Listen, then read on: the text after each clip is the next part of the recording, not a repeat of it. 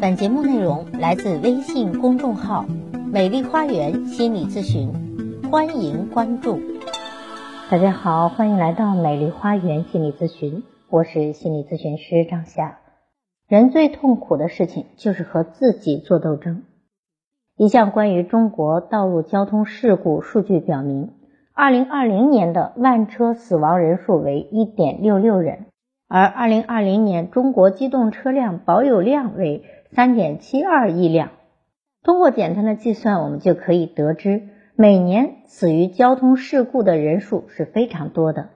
可以说，汽车酿成的交通事故每天都会发生，而且汽车造成的伤亡比例很高。而飞机的失事概率约为三百万分之一，也就是说，累计三百万个航班才有可能出现一次事故。有人粗略的统计了一下。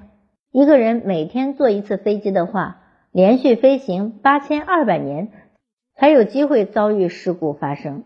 但是我们都会注意到这样一个现象，那就是相对而言，人们在乘坐飞机的时候是更加警觉的；而在坐汽车时造成如此高的致死率和致伤率的情形之下，人们过马路的时候根本不具有与其他相应的警觉和害怕，这就非常奇怪了。为什么对于安全的交通工具，人们反而更害怕，而相对于危险的交通工具的时候，人们反而很从容，甚至不惜冒生命危险违反交通规则呢？生活中这样的悖论还有很多很多。想知道为什么，那就和我一起来看看心理学家如何去解释这个问题吧。首先，大脑究竟有什么样的秘密呢？我们都知道。在漫长的进化史中，从爬行动物到哺乳动物，再到高级灵长动物的进化阶段，大脑从简单的反射模块到具有初级的情感区域，再到现在发达的高级大脑，认知是在一步一步升级的。简单来说，我们就把最初级、最简单的反射模块和初级情感区域叫做原始脑，又叫情感脑。而到后来，具有高级认知的大脑叫做新皮层，也就是我们常常讲到的理智脑。虽然现在我们的大脑已经非常高级了，但是我们常常会发现自己会陷入情绪的控制中。比如说，和自己的另一半吵架的时候，我们都知道哪些话会伤到对方，却还是不由自主的说出了口。比如说，我们明明知道高糖高油的食物。对于健康没有任何的帮助，却还是忍不住想吃一口爆米花或者炸鸡翅。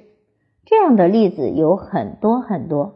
我们的高级认知明明知道事情该如何去做，然而行动却总是被内心的另一种力量所左右。虽然你也会挣扎着自己到底要去跑步还是吃一口鸡翅，但是通常情况下，我们的理智都会在这场较量中。败给本能，这是因为原始脑已经进化了几千万年，同时人类也已经完全适应了远古时期的生活。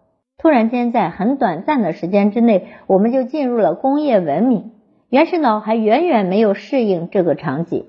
也就是说，在你的脑子里存着两个自我，一个是远古的自我，一个是现代的自我。正是因为这两者没有非常好的协调起来，因此我们才常常陷入了理性思考和实际行为不一致的情况。比如，就像我们前面提到的飞机和汽车的例子，在长时间进化过程中当中，我们每天都在走路，情绪大脑依然停留在二十万年前，而那个时候根本没有汽车，也就无需恐惧。相反，我们人类对于在天上行走是非常陌生的一件事情，情绪大脑会天然的恐惧和害怕。这也就是为什么关于飞机和汽车造成的事故数据摆在那里，我们依然不能够按照理性去行动。那天性是如何让我们陷入困境的呢？恰恰是因为我们拥有情绪脑和理性脑，并且在很多情况下，理性脑会输给情绪脑。因此呢，我们做出的决策在很大程度上都并不是一个完美的决策。情绪脑带给我们的天性，往往就会让我们陷入到困境之中。首先，我们分不清楚虚拟和现实。最典型的就是很多人都沉溺在游戏中，投入大量的时间和精力，却无所收获。再或者，一些人沉浸于网络感情中，玩着角色扮演，反而在现实生活中迷失了自我。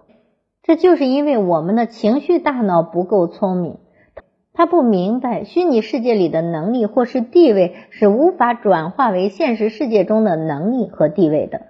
其次，我们在决策的时候常常目光短浅，倾向于满足眼前的利益。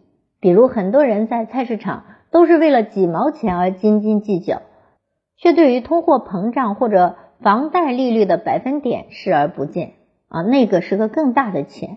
可是我们就是为了菜市场那几毛几分而看得见，那大的钱我们一般都注意不到。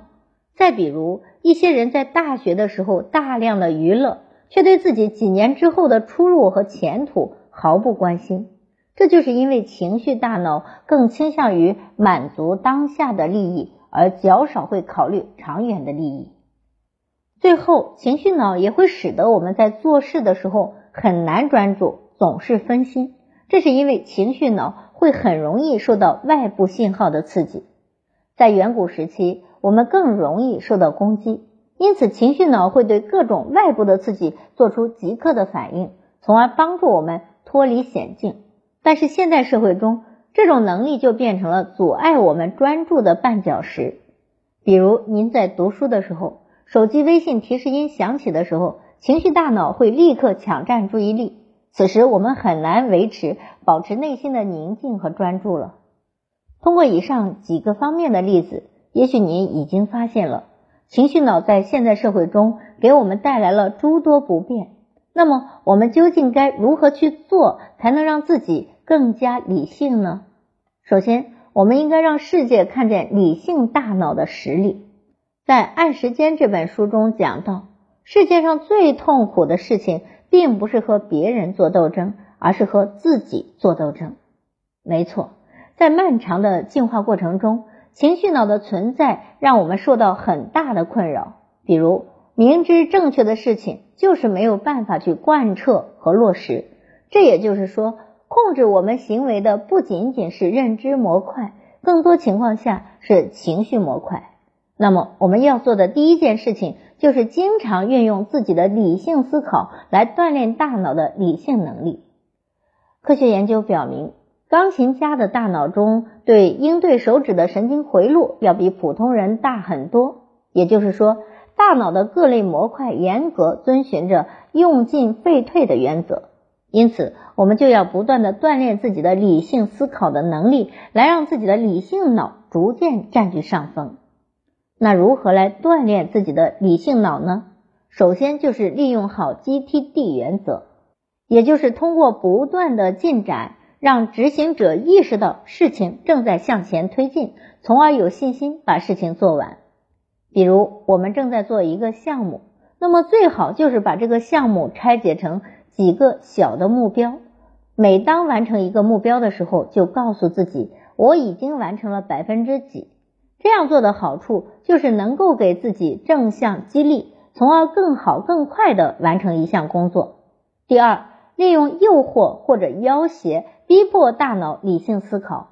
我们都和别人打过赌，比如如果我不怎么样，我就给你一百块啊；如果我没有做到如何，我就再也不如何。参加一个读书小组时，在阅读一本书之前，会先收取九点九元的费用。如果按时把书读完，那么九点九元原路返回；反之，九点九元就分配给其他已经完成阅读的小伙伴。这个奖励机制惩罚措施确实帮助了很多朋友成功的读完了一本书。减肥的朋友也曾经经历过，总想减肥，却又总是控制不住。要吃高热量食物啊！现在想一想，这就是典型的情绪脑战胜理智脑的例子。停留在远古时期的情绪脑，往往告诉我们的身体多吃点，补充点能量，危险和饥饿随时会到来；而理性脑则凭借简单的一句“少吃点，身材好”，理性脑呢，只有这一句话，其实还真的远远不如情绪脑的力量大。因此呢，很多朋友的减肥之路一直是路漫漫。看来人类需要理性的思考，做完美的决策，还有很长的路要走。不过，我们也不需要太过于急躁，毕竟你已经成功的迈出了第一步。现在的你已经比百分之九十九的人都厉害了，因为你已经在大脑中建立了情绪脑和理性脑的概念。只要多加练习，你的理智就会越来越强大，在生活和工作中也会逐渐散发出理性的光辉。好，我是心理咨询师张霞。你有任何心理的困惑，都可以来预约咨询。所有听众朋友咨询都可以享受最高优惠啊！我的咨询微信是幺八三五三三五零七三二幺八三五三三五零七三二。更多心理学的知识，也欢迎您关注我的微信公众号“美丽花园心理咨询”。关注我，咨询我，帮您理清困惑，走向幸福。咱们下期节目再见。